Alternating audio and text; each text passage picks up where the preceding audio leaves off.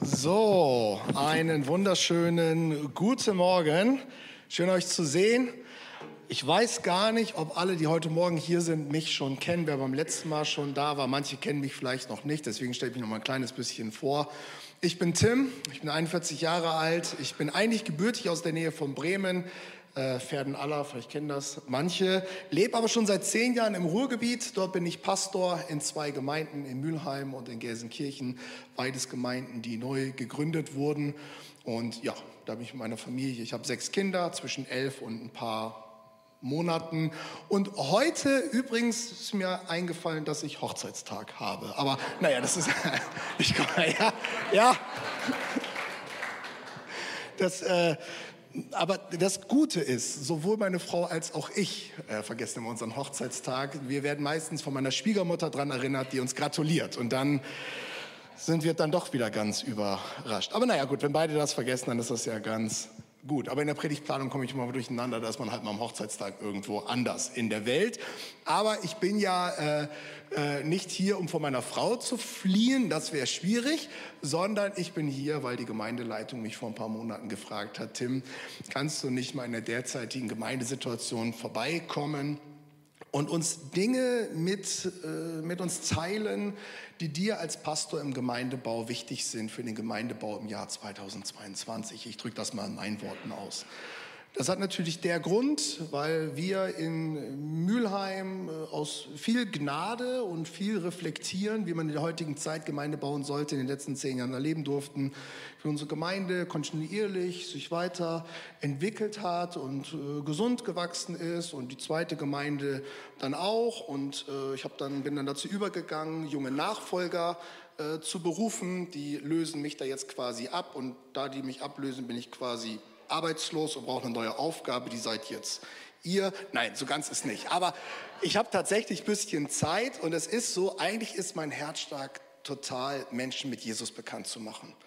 Also wenn Jesus mich morgen fragen würde, mich heute Nacht wecken würde, was willst du machen, würde ich sagen, bitte lass mich ich kann Pastorenjob, den kannst du eigentlich haben, kann ich bitte nur noch Leute mit Jesus bekannt machen.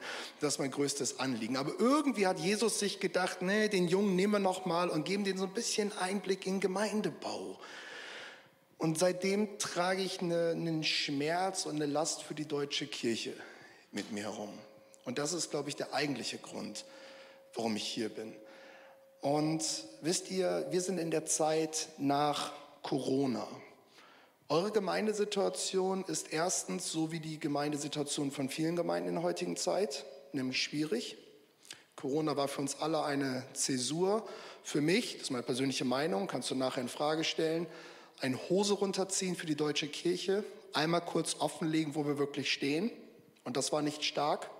Anstatt dass ein Aufbrechen kommt der deutschen Kirche über zwei Jahre auf Jesus und die Ewigkeit hinzuweisen, ist nicht so viel passiert außer ein Einbrechen. Kannst mir nachher sagen, wenn du das anders siehst. Und die Frage ist ja, warum hat Gott das zugelassen? Warum? Ich staune darüber, wie wenig meiner Kollegen sich dazu geistig äußern. Ich sage dir meine Meinung, kannst du auch nachher sagen, ob du das anders siehst. Wir dürfen einen Fehler nicht machen. Gemeinde so weiterbauen, wie wir es vor Corona gemacht haben. Bauen wir die deutsche Kirche so weiter wie vor Corona, bekommst du die Ergebnisse wie vor Corona. Und die waren nicht besonders doll in Deutschland. Entschuldigung, wenn ich da mit Leuten auf die Füße treten, aber ihr merkt schon, ich bin nicht gerade einer, der für warme und schöne Worte bekannt ist. Weil das fehlt mir in, die, in der deutschen Kirche. Vielleicht liegt das daran, dass ich Norddeutscher bin und jetzt im Ruhrgebiet lebe. Da ist man so ein bisschen direkter. Aber das ärgert mich so an der deutschen Kirche, wie viel wir reden, reflektieren, analysieren und dann schreiben wir das noch, wir sind ja strukturiert als Deutsche auf und dann haben wir eine tolle Analyse, die ist auch noch korrekt. Und dann geht es nicht weiter. Das ist das Problem der deutschen Kirche, die PS auf die Straße zu kriegen. Und ich möchte euch eine Sache sagen, die meine ich völlig ernst. Eure Ausgangslage als Philippus-Gemeinde Bielefeld, ey, die ist noch ganz oben. Ich komme viel in Deutschland rum. Die Möglichkeiten, die Ausgangsvoraussetzungen, die ihr habt, die haben viele gar nicht. Und ich möchte euch ermutigen, wem viel anvertraut ist, von dem wird viel verlangt werden. Also, Ärmel hochkrempeln, auf geht's. Das wird richtig gut übrigens. Ich bin da total guter Dinge. Und ich möchte dir einleitend etwas sagen, von dem ich glaube, dass es ein prophetisches Wort für euch als Gemeinde ist. Kannst du auch nachher sagen, nö, kannst der Gemeindeleitung sagen, stimmt nicht, der Quatsch da vorne, alles Schmu. Aber ich kann dir sagen, was ich glaube, was Gott mir in meiner Gebetszeit gezeigt hat. Irgendwo habe ich es mir notiert. Ich möchte nämlich sagen, was ich glaube, was eine Berufung dieser Kirche ist.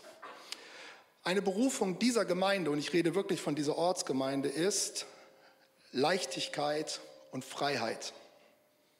In Klammern Befreiung. Jetzt denkst du vielleicht, super, finde ich richtig gute Begriffe, oder du denkst dir gerade, also ich kann mir alles vorstellen gerade, aber Leichtigkeit und Freiheit als Gemeinde, wovon redest du denn? Und ich glaube, das ist es. Und ich mache das an zwei Dingen fest. Das erste, wenn du mich fragst, wenn Satan etwas getan hat in dieser Stadt, in dieser Kirche, um etwas einzugrenzen, dann ist es Leichtigkeit und Freiheit. Anstatt dass Ketten gelöst werden in diesem Raum, gab es vielleicht eher noch weitere Ketten. Aber unser Gott ist der Gott, der die Ketten sprengt, der in die Freiheit führt, geistliche Befreiung. Und ich glaube, dass das eine Berufung ist für diese Kirche, Menschen in die Freiheit zu führen, in die Leichtigkeit zu führen. Eine Sache, warum ich dazu ermutigt, das zu sagen, ist, vielleicht habe ich das beim letzten Mal schon gesagt, aber diese Welt da draußen, außerhalb von diesen Gottesdienstmauern, ist so überlastet, so herausgefordert, so gestresst, so negativ, destruktiv, vorwurfsvoll, überfordernd, gewalttätig, zerstörerisch, hilflos, ja, dann muss hier der Gegenpol sein. Das hier ist die Gemeinde des lebendigen Gottes. Das hier ist sein Haus. Dieser Raum sollte gefüllt sein von der Gegenwart des Heiligen Geistes und jede Person, die dort zur Tür reinkommt, bis hier vorne, sollte Freiheit, Erlösung und Jesus von Angesicht zu Angesicht begegnen. Das ist eure Berufung und ich sage euch, das wird richtig gut. Das war noch nicht die Predigt, aber das wollte ich mal kurz einleiten. Das war auch erst Punkt 1 von der Einleitung hier vorne übrigens. Also, ich wollte mal ganz kurz was sagen von dem, was machen wir denn jetzt eigentlich? Mensch, jetzt steht der da vorne, den Namen habe ich schon mal irgendwie gelesen und der war jetzt auch schon mal zweimal mit der Gemeindeleitung da samstags zusammen. Und ich möchte dir sagen, eine Sache, die ich mache, sind zwei Dinge. Erstmal bis Ostern werde ich mit der Gemeindeleitung weiter sprechen.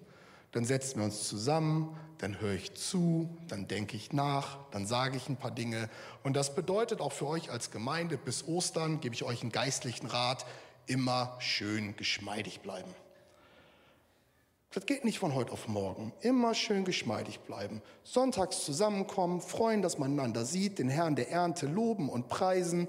Und nach Ostern, nach dem Auferstehungsfest, habe ich da ein paar Dinge abgehakt auf meiner Liste und dann geht das los.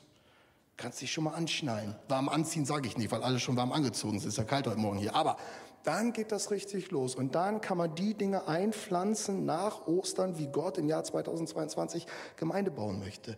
Und nochmal, ich gucke mich hier um. Eure Ausgangslage ist noch richtig, richtig gut im deutschen Vergleich. Unterschätzt das nicht. Lass dir das von jemand sagen, der von außen hier reinkommt. Glaub mir. Und ich möchte dich ermutigen, ich habe eine Gabe nicht. Durch die Blume reden.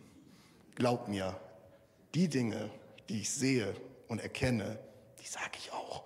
Und ich bin auch nicht der geduldigste, die verändere ich auch. Also, das ist meine Zusage an euch, das einmal vorweg. Ihr könnt mich nachher noch persönlich darauf ansprechen und es wird auch so sein, wir werden euch dann noch darüber informieren. In zwei Wochen bin ich samstags hier und wir haben uns überlegt mit der Gemeindeleitung an dem Samstagnachmittag, es müsste der 5. November sein, da könnt ihr euch auf eine Liste eintragen und dann könnt ihr mit mir mal persönlich reden, ob ich das ernst meine, was ich heute Morgen hier verkündigt habe. Nein, da habt ihr als Gemeinde Raum, euch mit mir auszutauschen. So, jetzt steigen wir ein in die Predigt und die hat den wunderbaren Titel Die Zukunft entscheidet sich an dir. So, ich bin mir gar nicht in der deutschen Grammatik sicher, ob man da schreiben muss, entscheidet sich bei dir, keine Ahnung. Also es geht auf jeden Fall um dich. Das ist schon mal wichtig jetzt. Und wenn ich das so sage, dann ist ja löst das ja unterschiedliche Dinge bei den Menschen aus. Also die einen sagen, ach du meine Güte, ach du meine Güte, die Zukunft, die Zukunft von was? Der Welt. Deutschland oder jetzt die Philippusgemeinde oder was mein Leben ist, entscheidet sich bei mir. Ich bin jetzt verantwortlich. Da kriege ich ja eine Panikattacke. Habe ich gar keine Lust zu, dass das bei mir entscheidet. Aber keine Sorge, ich nehme dich gleich mit. Und andere sagen vielleicht heute Morgen, endlich sagt es mal einer, hier kann ich auch mal was machen, hier was zu beitragen. Richtig, jetzt hier in Zukunft entscheidet sich bei mir. Und ich möchte uns mit hineinnehmen, warum das so ist, dass sich die Zukunft an dir entscheidet.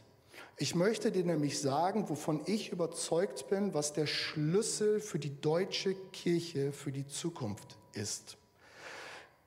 Die Schlüssel für einen Neuaufbruch der Kirche, der zwingend notwendig ist, die Talfahrt ist noch nicht zu Ende, für den Neuaufbruch und die Erweckung der deutschen Kirche, die zwingend notwendig ist, sind hundertprozentig nicht die Schlüssel, die es vor Corona gab.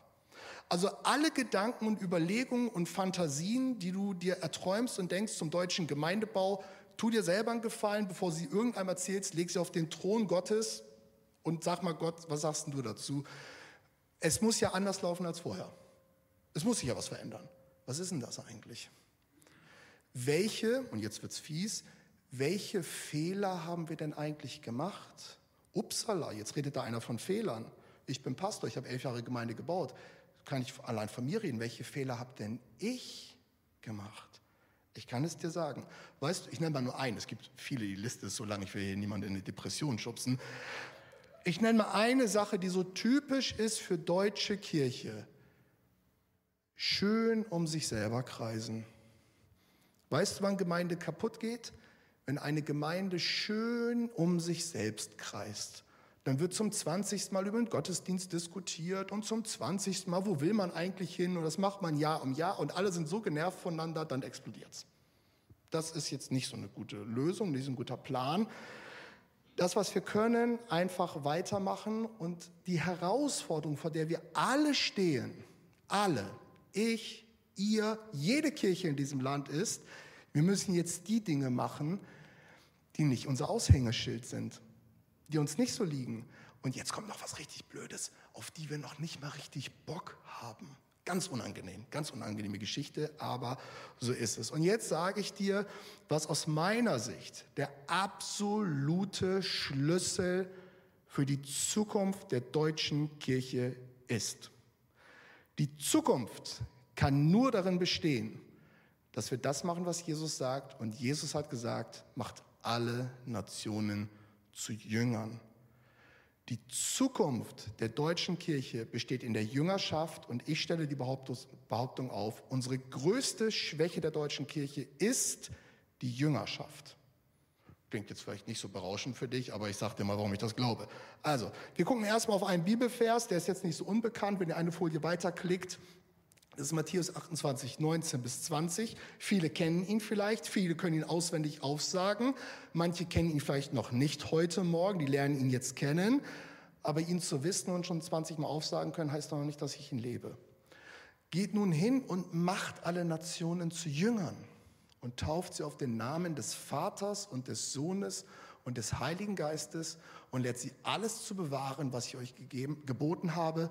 Und siehe, ich bin bei euch alle Tage bis zur Vollendung des Zeitalters. Also damit endet das Evangelium, das du in den meisten Bibeln findest. Und das ist der Marschbefehl von Jesus. Das ist ja total praktisch. Das Schöne ist ja für euch als Gemeinde, ihr braucht keine lange Reflexions- und Fastenzeit zu fragen, was der Wille des Herrn ist. Hat er schon lange aufgeschrieben, ist 2000 Jahre alt, hat sich bis heute nicht verändert. Das ist der Auftragpunkt aus Mickey Mouse. Und du kannst deine Gemeinde daran prüfen und testen, ob du das machst oder nicht. Und alles in dieser Kirche muss Jüngerschaft atmen. Jedes Treffen, jede Besprechung, jeder Gottesdienst, jeder Kinderstunde, jede Öffentlichkeitsarbeit nach außen, alles muss Jüngerschaft atmen. Was bedeutet das? Jünger, Jüngerin Jesu zu sein bedeutet, ich laufe Jesus hinterher. Ich mache das, was Jesus sagt. Ich setze das um, was Jesus sagt. Jesus sagt im Neuen Testament, wenn ihr mich liebt, sagen wir ja, Jesus, wir lieben dich, Halleluja. Hm, ach, was wir dich lieben. Ach, und das singen wir aus.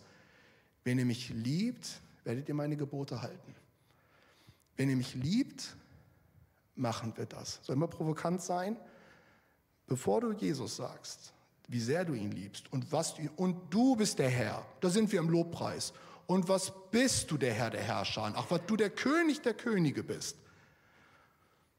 Ihr singen es einfach sonntags morgens. Aber machen, was er sagt. Jünger sein, machen, was er sagt. Die Frage ist in deinem Leben, wie sehr beschäftigt dich das? Wie sehr beschäftigt es dich, dass du Jesus nachfolgst? Dass Jesus dich verändert? Dass Jesus dir was sagt? Übrigens, darf dir denn noch was sagen? Er ist doch der Herr. Wenn Jesus sagt links, dann gehen wir doch nach links. Wenn Jesus sagt rechts, dann rechts. Und wenn er sagt Stopp, hey, Stopp. Und wenn er sagt rückwärts, er hat doch das Kommando. Darf Jesus dir noch was sagen? Ich rede nicht, ob andere dir was sagen dürfen. Darf Jesus dir was sagen? Das ist die Frage. Und das ist deine eigene Jüngerschaft. Und jetzt wird es aber ein bisschen herausfordernder. Also das ist ja das, was wir mögen. Ich und Gott. Was hat er mir zu sagen? Wo geht es für mich hin? Wie kann ich mich entwickeln? Wie geht es weiter? Was wird der Herr mir wohl in seiner Gnade für Gaben geben? Das machen wir gerne. Wunderbar. Selbstoptimierung lieben die Deutschen gerade sowieso. Jetzt wird es aber schwierig. Wie sieht es denn mit deiner Jüngerschaft für andere aus? Ich erahne mal, ich mache mich ja täuschen, dies ist ein Raum voller, voller, reifer, langjähriger, die Heilige Schrift und den Herrn liebende Kirche. Und wenn ich mich an Ausgang stelle mit einem weißen Zettel und eine Abfrage mache, wie viele Menschen begleitest du in der Jüngerschaft? Mache ich mir eine Strichliste. So, und die einen sagen, ich habe fünf, 15, 25. Was kommt da wohl bei raus? Vielleicht überrascht ihr mich am Ausgang und sagt, Tim, oh, wir haben so ungefähr, na, wir tippen mal als Philippus-Gemeinde 150 bis 300 Leute im Jüngerschaftsprozess. Ich vermute nicht. Aber wie wäre es denn, wenn die Philippus-Gemeinde das eines Tages sagen kann? Das ist unsere Herausforderung. Zum 20. Mal die Gemeinde durchzudiskutieren, ganz ehrlich, das mache ich. Brauchst du nicht. Die Frage ist, bist du bereit für die Zukunft in Jüngerschaft zu investieren? Gibt es da eigentlich Zeit in deinem Leben, Platz in deinem Leben und ist dein Herz überhaupt bereit, andere in der Jüngerschaft anzuleiten, Jesus nachzufolgen? Jetzt sagst du, okay, muss ja irgendwie, was soll ich denn machen, Pastor? Ganz wichtig. Ich kann nicht einfach nur sagen, mach das mal, sondern es ist hier die Frage, wie. Ich gebe euch jetzt etwas mit, das hat mich, hat mir die Schuhe ausgezogen. Das hat mich so begeistert, da war ich richtig hin und weg. Wenn ich das gleich zeige, dich wird es nicht vom Stuhl hauen, aber ich muss das dann gleich erklären. Aber ich sage mal, wie ich dazu gekommen bin. Ich war auf einer Konferenz und dann saß ich Happy gegenüber. Happy, der hat mich dann Happy gemacht. Happy kommt ursprünglich aus Ghana, als deutscher Pastor. Und wir redeten beim Frühstück auf der Konferenz miteinander. Und in einem Smalltalk sagte er zu mir, Tim, weißt du was, wenn ich mit Menschen rede, wenn ich Menschen als Pastor begleite, dann stelle ich ihnen immer drei Fragen. Und er hatte mir diese drei Fragen gegeben. Und dann habe ich gesagt, Happy, warte mal kurz. Das ist so gut, das muss ich mir aufschreiben. Und ich sage dir jetzt die drei Fragen, die Happy mir gegeben hat. Das sind diese drei. Wer bin ich vor Gott? Wer ist Gott für mich? Was folgt für mich daraus? Jetzt fegt dich das eventuell nicht so vom Stuhl wie mich. Sollte es aber. Wenn wir von Jüngerschaft in der deutschen Kirche reden, brauchen wir etwas, was in der Hand liegt, was nicht so kompliziert ist. Man kann es jetzt ja kompliziert machen. Irgendwie Jüngerschaft, das kann ja nur bedeuten, dass jeder, der Jesus jetzt neu kennenlernt, besucht mal drei Jahre eine Bibelschule. Das wird wahrscheinlich nicht funktionieren. Oder ich sage mir Jüngerschaft. Früher gab es immer Donnerstags Gebetskreis. Donnerstags kommen alle zum Gebetskreis. Ja, da arbeiten aber manche oder die Kinder müssen ins Bett. Funktioniert auch nicht mehr. Ging mal früher irgendwie, als um 17 Uhr Feierabend war. Unrealistisch. Schon, ja, schon zehn Jahre unrealistisch. Das, das, die Gemeinde kommt donnerstags zusammen. Das ist schon seit 15 Jahren unrealistisch. Du brauchst dir etwas mit Leuten im Gespräch, was einfach ist.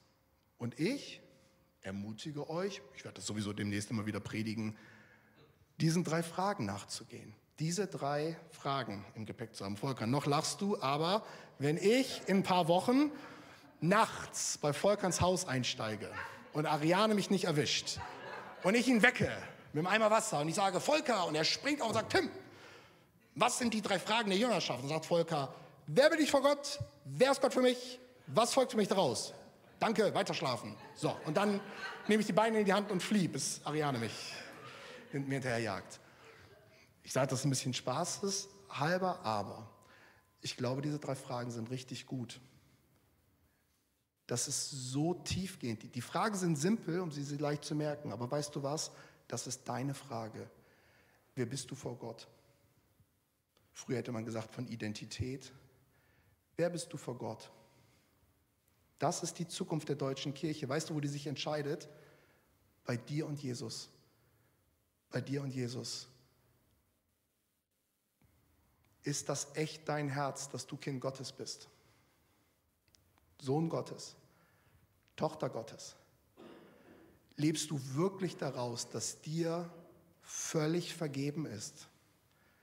Lebst du wirklich daraus, dass Jesus vorausgegangen ist, dir eine Wohnung zu bereiten und dass du ewiges Leben haben wirst? Weißt du, dass der Tag, wo Schmerz und Krankheit vorbei ist, kommen wird?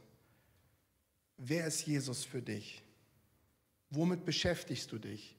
Die Deutschen sind so abgelenkt mit ihrem Leben, Geld, irgendwelchen Klamauk, Corona, Ukraine, alles richtig. Nichts, was man unter den Teppich fallen lässt. Aber es ist nicht das, was dein Leben verändert. Dein Leben und das Leben anderer wird nicht darüber verändert, welche Meinung du zum Ukraine-Krieg hast. Jeder hat eine Meinung. Ich habe auch eine Meinung. Ich meine, dass es ein Fehler war von Gott, Harzer Roller mit Kümmel zu erfinden hat er aber irgendwie beeinflusst. Verstehe ich nicht, braucht keiner. Eine Meinung hat jeder zu allen Dingen. Das verändert aber kein Leben. Weißt du, was Leben verändert? Wer bist du mit Jesus? Und kannst du anderen das vermitteln, wer sie mit Jesus sind? Was ist wichtig heute Morgen? Wie wichtig ist so ein Morgen wie heute? Wie wichtig ist unsere Verkündigung? Wie wichtig sind unsere Gebete? Weißt du, was wirklich wichtig ist? Wenn ich hier stehe in meiner Heimatgemeinde, wird gebetet für den kleinen Jungen, Krebs im Endstadium, neun Jahre alt, so alt wie mein Sohn. Das ist wichtig. Hört auf, euch mit belanglosen Dingen in eurem Leben und in der Kirche zu beschäftigen. Es geht darum, diese Welt mit Jesus und dem Evangelium und ewiger Hoffnung zu erreichen und nichts anderen. Und das muss die deutsche Kirche, Entschuldigung, umsetzen. Lasst euch nicht ablenken. Wer bin ich vor Gott? Und dann, wer ist Gott für mich?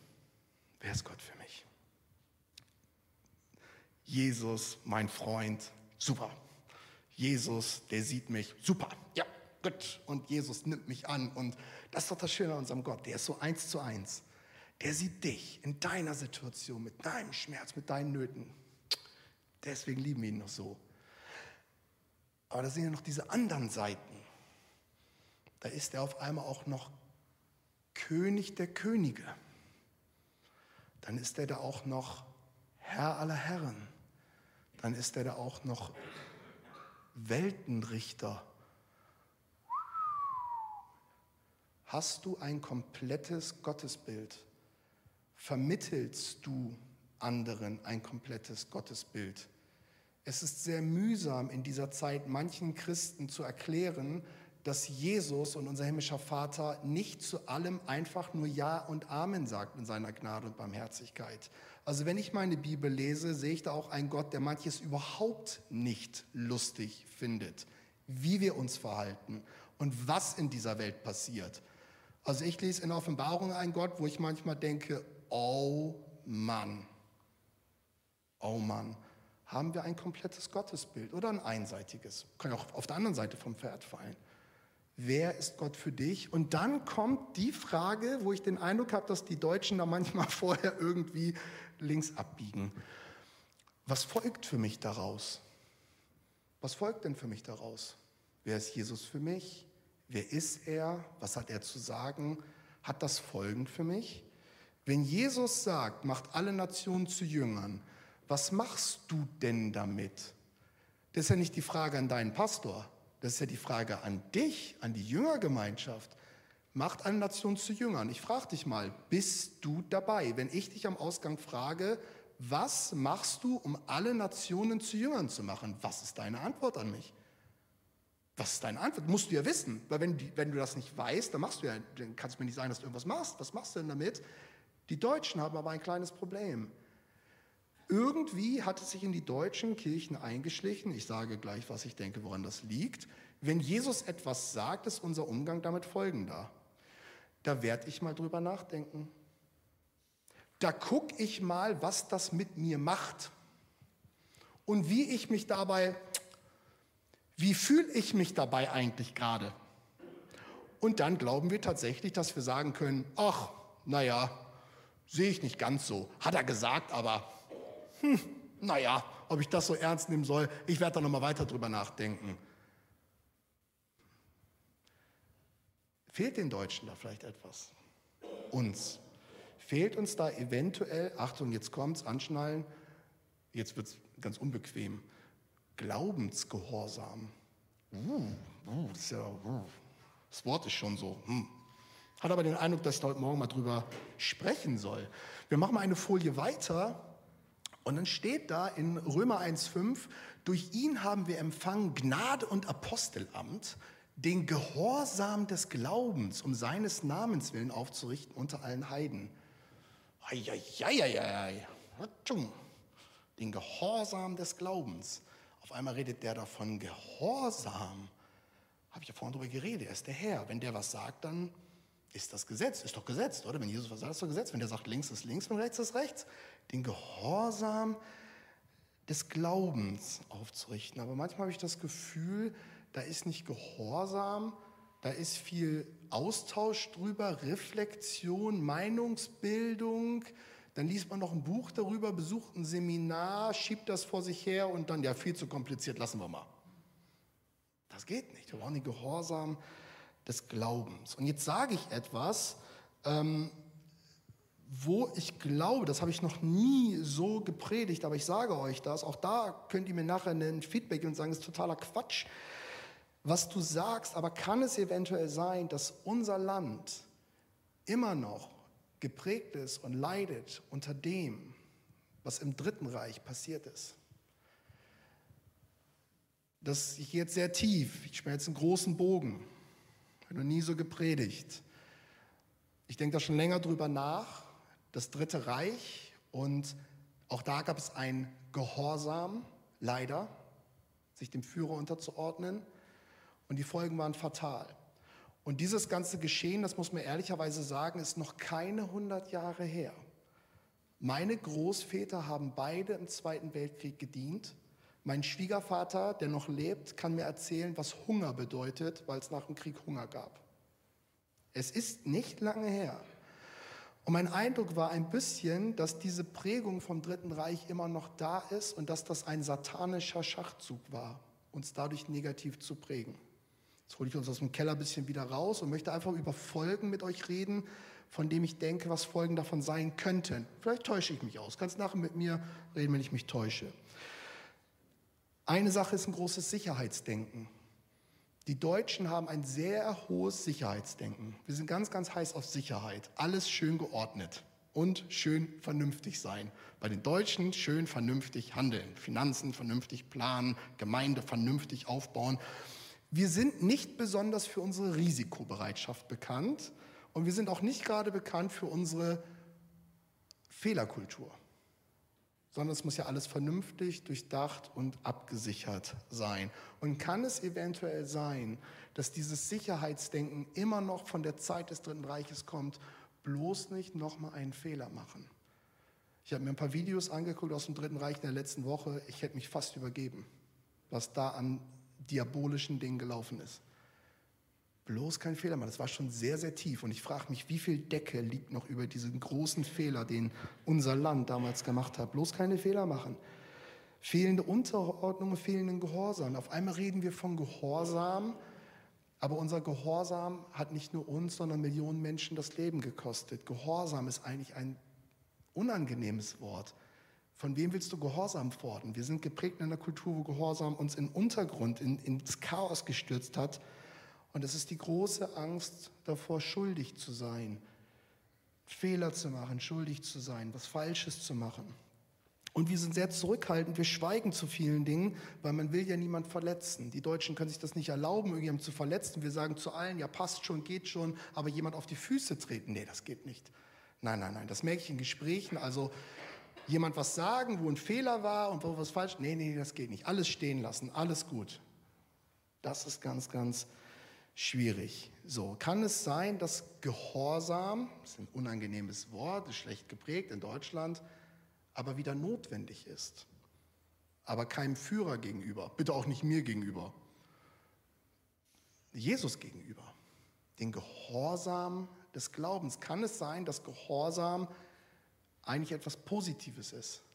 So wie Macht. Macht ist auch so negativ besetzt in Deutschland. Du brauchst aber Macht. Wenn du keine Vollmacht hast, keine Bevollmächtigung, kannst du nicht handeln. Ist aber total negativ besetzt und Gehorsam ist auch so negativ besetzt, aber vielleicht brauchen wir neuen Gehorsam.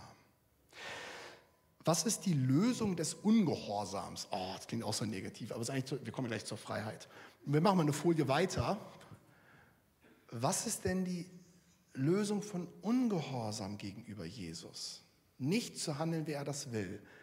Das erste ist erkennen, Gottes Wort zeigt uns, wo wir im Leben falsch stehen. Vor Gott benennen, also im Kopf etwas zu wissen ist schön, das kann dir aber Kopfschmerzen bereiten. Die Deutschen denken ja gerne nach. Das sollten wir mal Klammer, ein bisschen lassen. Wir erkennen, wir benennen vor Gott und dann gibt es dieses wunderbare Wort, was auch so negativ klingt, Buße. Und dann gehen wir neue Wege. Oh, habe ich Buchstaben vergessen. Und dann gehen wir neue Wege. Erkennen, vor Gott benennen, Buße tun und neue Wege gehen. Warum predige ich das? Warum sage ich das? Weil das Jüngerschaft ist. Das sollte dein Leben kennzeichnen. Dass Gott dir, nicht jemand anderes, also was die anderen falsch machen, das wissen wir immer. Was Gott dir sagt, erkennen, benennen Buße tun. Buße bedeutet, ich bitte Gott um Vergebung für das, was ich falsch gemacht habe. Und entscheide mich, es nicht mehr zu tun, 180 Grad Drehung, und gehe neue Wege. Das ist Jüngerschaft. Sehen Menschen das in deinem Leben? Sehen Menschen, was sehen Menschen in deinem Leben? Welcher Brief bist du für diese Welt? Sehen Menschen in deinem Leben, dass du dich von Gott verändern lässt? Das ist eine ganz, ganz wichtige Sache. Das ist Jüngerschaft. Nicht anderen von Gott erzählen, sondern für die Zukunft wird wichtig sein, vorleben. Vorleben. Das ist das Wichtige. Was ist bei dir geistlich da? In der letzten Woche habe ich gebetet, lief durch den Wald, habe für den Gottesdienst gebetet und ich sah ein Grab ein schweres Steingrab, eine schwere Steinplatte da drauf. Und unter der Steinplatte ist der Tod. Tod. Kein Leben, kein geistiges Leben, da stinkt es schon. Und wir haben das Lied gehört, der das Meer teilt und der rief, Lazarus, komm heraus. Mein Eindruck war, dass das für eine Person heute Morgen ist. Eigentlich ist dein geistiges Leben ein totes Grab. Und die Steinplatte darf nicht zur Seite, weil dann stinkt's. Und viele würden zur Seite gehen. Ich sage dir eine Sache, ich gehe nicht zur Seite. Wenn du zu mir kommst und sagst, das bin ich, Jesus hat ja zu den Pharisäern gesagt, ihr seid getünchte Gräber. Nach außen viel Fassade, sieht schön aus, innen drin geistlich tot. Ich gehe nicht weg. Wenn du Gebet willst, ich bete mit dir weil ich an den Gott glaube, der die Toten zum Leben erweckt. Der kann dein Leben neu zu geistlichen Leben erwecken. Vielleicht brauchst du das heute Morgen. Aber dazu muss die Steinplatte zur Seite. Dazu gehört erkennen, vor Gott benennen, Buße und neue Wege gehen. Nur Mut. Ich möchte schließen mit dem, also der Schluss dauert noch einen Moment, aber ich leite das Ende ein und das Ende leite ich damit ein, wenn ich sage, es geht um Jüngerschaft und dass das unser Auftrag ist und wie wichtig das ist und dass wir dafür Glaubensgehorsam tatsächlich brauchen, so ein unangenehmes Wort, aber Buße ist ja eine wunderbare Waffe. Wir haben ja scharf geschliffene Waffen als Christen. Nicht zum Töten, sondern zum Leben. Ist ja nur ein Bild. Buße ist so unattraktiv, das Wort, aber Buße ist doch wunderbar. Schuld im Leben loslassen zu können, davon frei zu sein und in ein neues Leben zu starten, ist ein solch großes Gottesgeschenk und das ist das große Fund der Kirche. Buße ist nicht, du, du, du hast was falsch gemacht, das musst du mit Gott klären. Buße ist der Schritt in die Freiheit. Freiheit, Leichtigkeit, das, was Ballast ist, das, was mich beschwert, das, was mich negativ auf, wirken, auf Leute wirken lässt. Erkennen, benennen, Gott um Vergebung bitten und dann zu erleben, wie mein Leben besser wird. Mein Leben ist besser als vor 15 Jahren. Halleluja. Ich war so ein Arschloch. Ich weiß, das sagt man in der Kirche eigentlich nicht. Ich war richtig schlecht. Verdorben im Kopf, verdorben im Herzen. Ich habe so viele Menschen verletzt. Ich habe so viel Schaden angerichtet. Und den, den ich am meisten zerstört habe, war ich.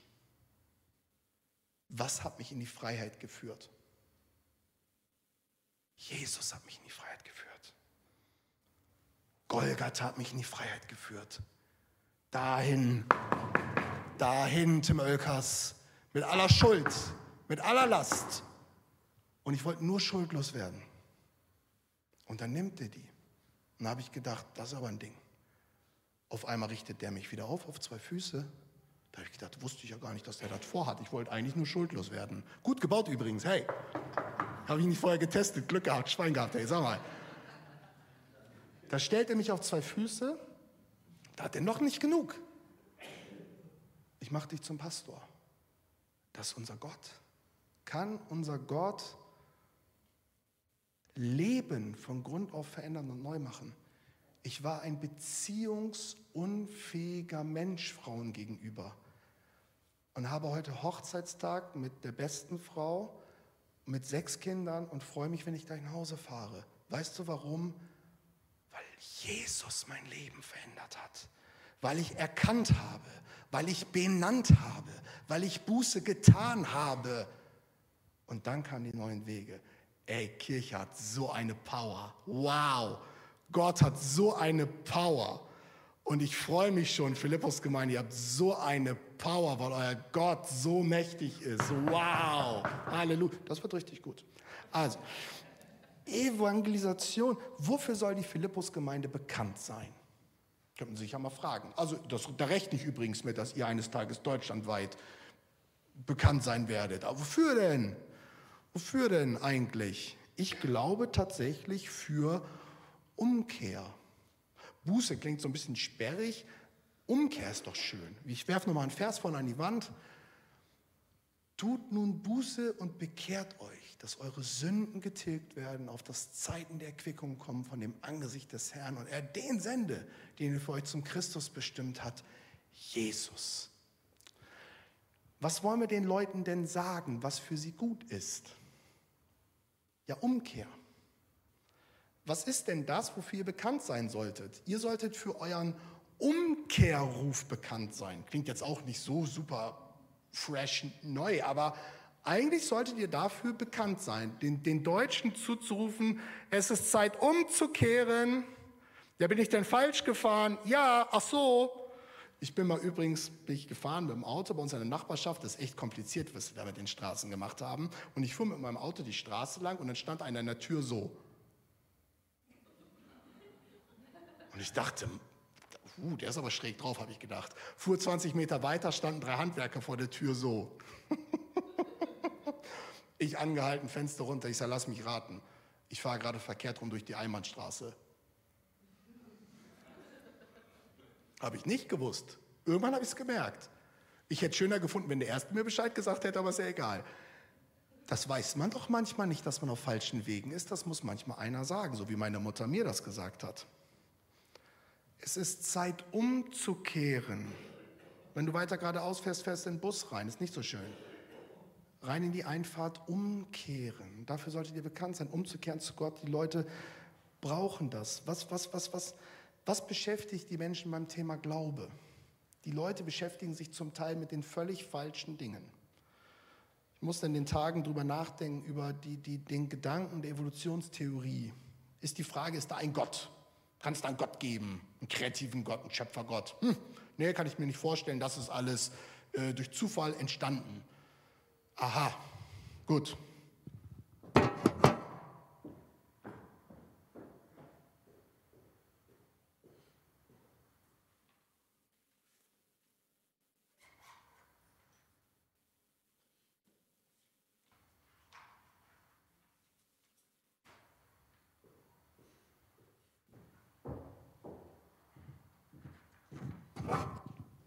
Ein weißes Blatt Papier und ein Bleistift. So, das nehmen wir jetzt hier eine Kiste. Mal sehen, ob die festgeschraubt ist. Nee, nichts drin. Ich stelle jetzt hier hin, Blatt Papier, Bleistift und jetzt warten wir. So.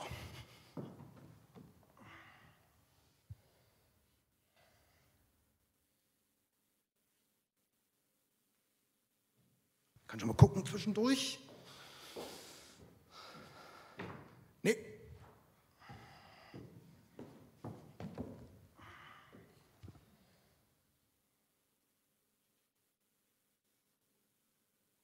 Guck nochmal. Ist ja verrückt.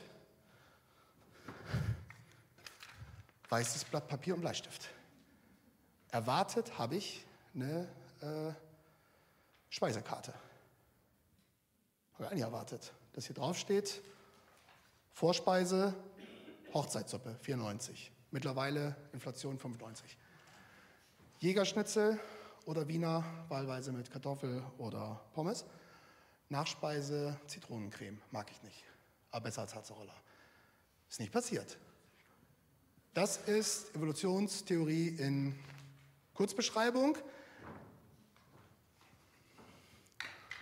zu glauben, indem ich zwei Dinge in eine Kiste schaffe, keine Ahnung, durch ein Erdbeben, Vulkanausbruch, Veränderung der Natur und Atome, entsteht auf einmal eine Speisekarte. Nee. Inspiration kann kein Zufall sein. Wenn ich eine Speisekarte schreibe mit Blatt Papier und Bleistift, entsteht eine Speisekarte. Wenn da Inspiration ist, wenn da ein Schöpfer ist. Du bist erschaffen und du lebst, weil da ein Gott ist mit Inspiration. Je mehr die Wissenschaftler in die Tiefe dringen, in unsere DNA eindringen, am Ende kannst du nur Gott finden. Da kann nur ein kreativer Gott sein. Das kann kein Zufall sein. Kannst deinen Arbeitskollegen mal sagen, nimmst ein Blatt Papier, Bleistift, machst Schublade auf, schmeißt das rein. Ah ja, ich kann dir die Evolutionstheorie erklären. Ist jetzt ein bisschen sehr platt, aber Inspiration, da muss ein Gott sein. Das ist die Frage, ist da ein Gott? Und dann ist ja die Frage, und vielleicht ist das auch die Frage für dich heute Morgen. Ja, wie ist denn deine Beziehung mit diesem Gott? Die Frage, ob da ein Gott ist, ja, kannst dich dein Leben lang mit beschäftigen. Und das kannst du dann glauben oder nicht. Aber das ist nicht meine Frage. Das ist auch nicht die Frage der Bibel. Meine Frage ist, wie ist denn deine Beziehung mit Gott? Frag das die Menschen mal. Heute Morgen bist du hier und meine Frage an dich, wie ist deine Beziehung mit Gott? Bist du da safe mit dem? Ist zwischen dir und Gott, ist da alles geklärt oder nicht? Wenn es nicht geklärt ist, du und Jesus, verlass nicht diesen Raum, ohne es zu klären. Worauf wartest du denn? Was willst du noch erleben da draußen? Du wirst nichts Größeres, nichts Mächtigeres, nichts Herrlicheres, nichts Stärkeres, nichts Lebenderes verändern, erfahren als Jesus. Mit dem solltest du leben. Geh heute nicht, ohne deine Beziehung mit Jesus zu klären. Und euch möchte ich ermutigen, Philippus Gemeinde, das ist euer Auftrag. Das sind übrigens, das predigt sich so leicht, das sind große Themen. Jüngerschaft, was wird das bedeuten? Wir werden uns die nächsten Monate damit beschäftigen. Nochmals, zieh dich warm an. Und dann Menschen mit Jesus bekannt machen. Das sollte doch passieren im nächsten Jahr. Monat für Monat. Ach Quatsch, das ist blöd. Woche für Woche Menschen mit Jesus bekannt machen. Und frage ich dich, geht das? Oh, das geht. Das geht. Interessiert das Leute? Oh, das interessiert Leute. Letzte Nacht, damit schließe ich jetzt wirklich, wurde ich geweckt von meiner Frau. Die hat mich noch nie geweckt nachts. Ich denke, was ist jetzt denn? Ich sage, was ist? Ich muss dir was erzählen. Ich habe gedacht, meine Güte, was ist jetzt denn passiert? Hat telefoniert drei Stunden mit einer früheren Freundin, 500 Kilometer entfernt. Haben vor über 15 Jahren zusammen die Ausbildung gemacht und meine Frau hat ihr von Jesus erzählt. Ihre Wege gingen auseinander 15 Jahre. Zwischendurch hatte sie immer Begegnungen mit Menschen, die Jesus kannten. Und sie haben drei Stunden telefoniert, weil die Frau in einer schwierigen, belastenden Situation war und ich wusste, wie damit umgehen. Und wir neigen dann manchmal dazu, dass wir den Leuten unsere geistlichen Jesus-Ratschläge geben. Und meine Frau hat gesagt, du brauchst keinen Ratschlag von mir, du brauchst Jesus selbst. Was hältst du davon, wenn ich mit dir ein Gebet spreche und du dein Leben Jesus gibst? Und sie hat gesagt, das wäre schön. Weißt du, wie viele Menschen meine Frau schon im Übergang zu Jesus geführt hat? Eine Person. Letzte Woche. Interessiert das Leute? Kannst du das? Ja. Ist das unser Job? Ja. Brauche ich dafür Zeit? Ja. Menschen lieben? Ja. Drei Stunden Telefonat? Ja. Und am Ende feiert der ganze Himmel. Halleluja. Warten wir darauf. Lasst mich beten. Jesus, wir freuen uns darauf, erleben zu dürfen, wie diese Kirche aufbricht in eine Zeit, wo das Fundament Jüngerschaft ist, wo jeder Jüngerschaft atmet, Jüngerschaft lebt und wir erleben dürfen, wie Menschen dich kennenlernen, der du der mächtige Gott bist, der du der Gott bist, der das Meer teilt, der du der Gott bist, der die Toten herausruft aus den Gräbern, der du der Gott bist, der Leben verändert, so wie niemand sonst Leben verändern kann. Und wir beten für diese Kirche, dass nicht menschliche Kraft da ist. Wir beten, dass die Kraft deines Heiligen Geistes in uns lebt. Wir beten, dass dieses Grundstück und dieses Gebäude gefüllt ist von deiner Herrlichkeit und von deiner Wahrheit. Und wir sagen dir, Jesus heute Morgen, wir haben nichts. Wir stehen vor dir mit leeren Händen. Aber wenn du sie füllst, wenn du uns Vollmacht gibst, die nur von dir kommen kann, die nur in Gefäße der Demut gefüllt werden kann, dann ist alles möglich. Und darauf freue ich mich schon, das hier zu sehen. Halleluja, du bist Gott. Amen.